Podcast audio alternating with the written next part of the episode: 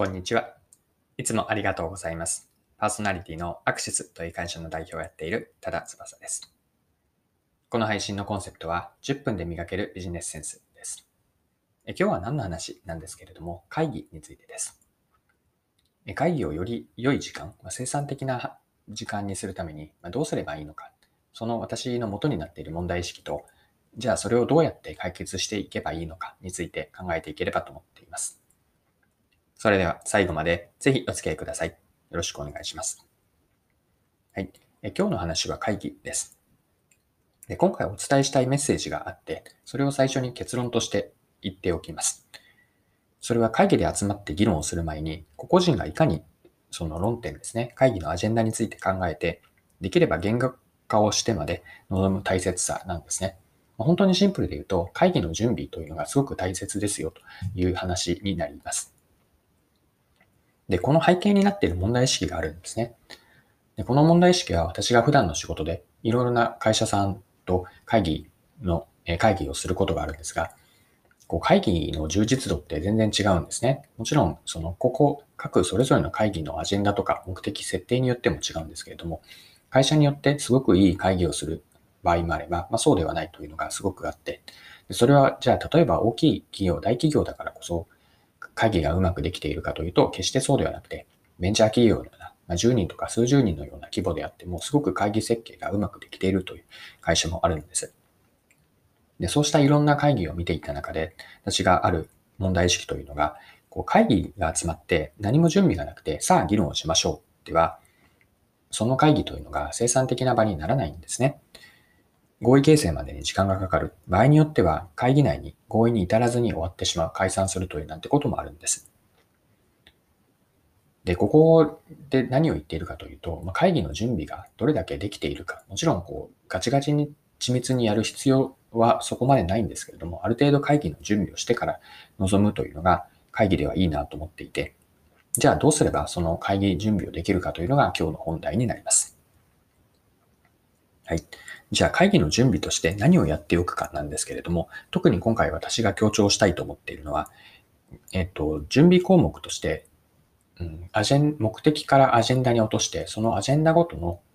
こう論点と仮説を明確にして、それをできれば会議オーナーだけではなくて、個人が言語化をしてから会議に臨む。こんなやり方、準備の仕方がいいなと思ってます。で順番にもう少し言うと、今回のポイント、準備項目でお伝えしたいポイントは4つあります。4つまず順番に言うと、1つ目が議論の目的とゴール設定の明確化です。2つ目、じゃあ目的を達成するためのその分解した論点ですね。目的からの論点も明確にします。これが2つ目です。3つ目は論点ごとの各メンバーの意見とか仮説、これを個々人が考えてくる、言語化します。で4つ目、それをですね、構造化と可視化しておくことです。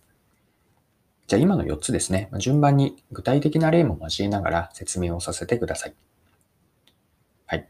会議の前準備の1つ目で大事だと。特にこれは私は会議準備で最も大切だと思っているんですけれども、その会議と会議の目的とゴール設定を明確にすることです。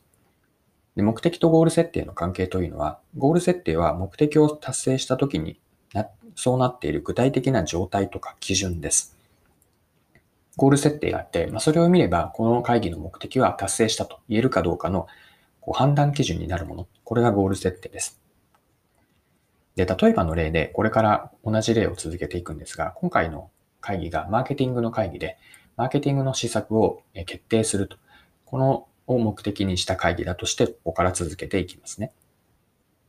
で、今の目的に対してゴール設定というのは、マーケティングの施策、翌月からやるマーケティング施策で、誰が何をいつまでにやるのかというアクションまで明確にできていること。これがかこのゴール、えー、この会議のゴール設定だとします。はい。で、今の目的とゴール設定、マーケティング施策を作ると。ゴール設定は何を誰がいつまでにが明確になっている。こうしたときに、じゃあ目的を達成するための論点は何かを考えていくんですね。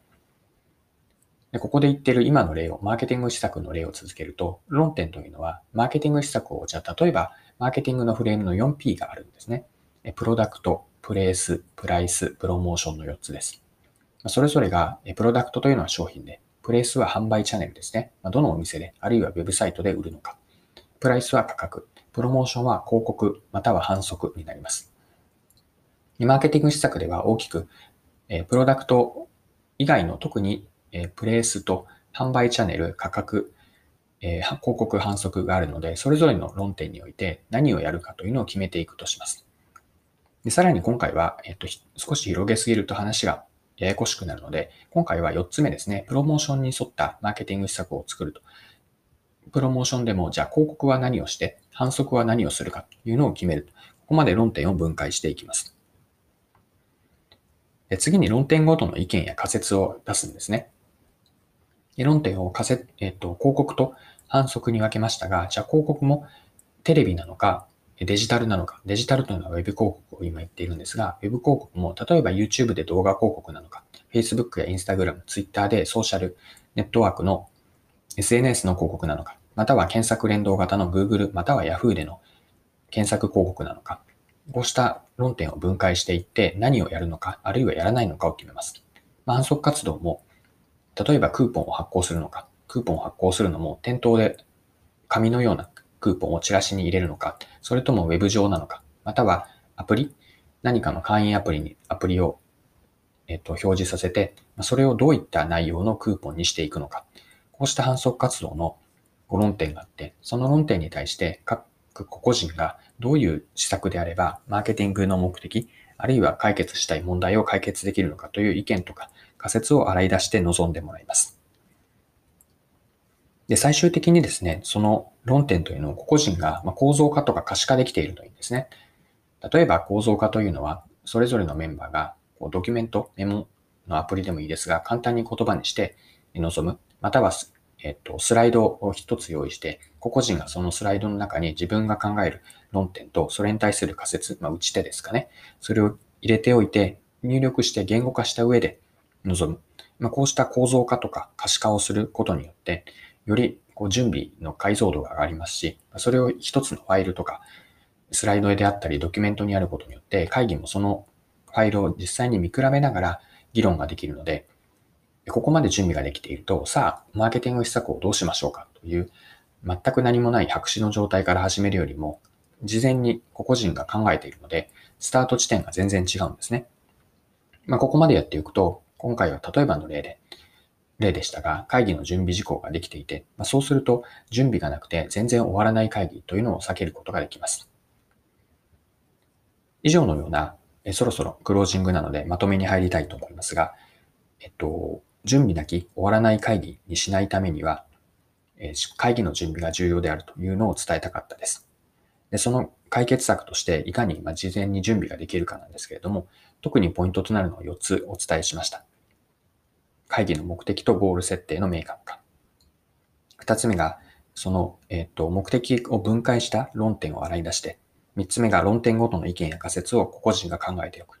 そして四つ目、それを言語化したり構造化しておくことによって準備を進める。ここまでやっておくと会議というのがより生産的な充実した時間になっていくかなと思います。はい。今回も貴重なお時間を使って最後までお付き合いいただきありがとうございました。この配信は10分で磨けるビジネスセンスというコンセプトでこれからも更新をしていきます。よかったら次回もぜひよろしくお願いします。それでは今日も素敵な一日にしていきましょう。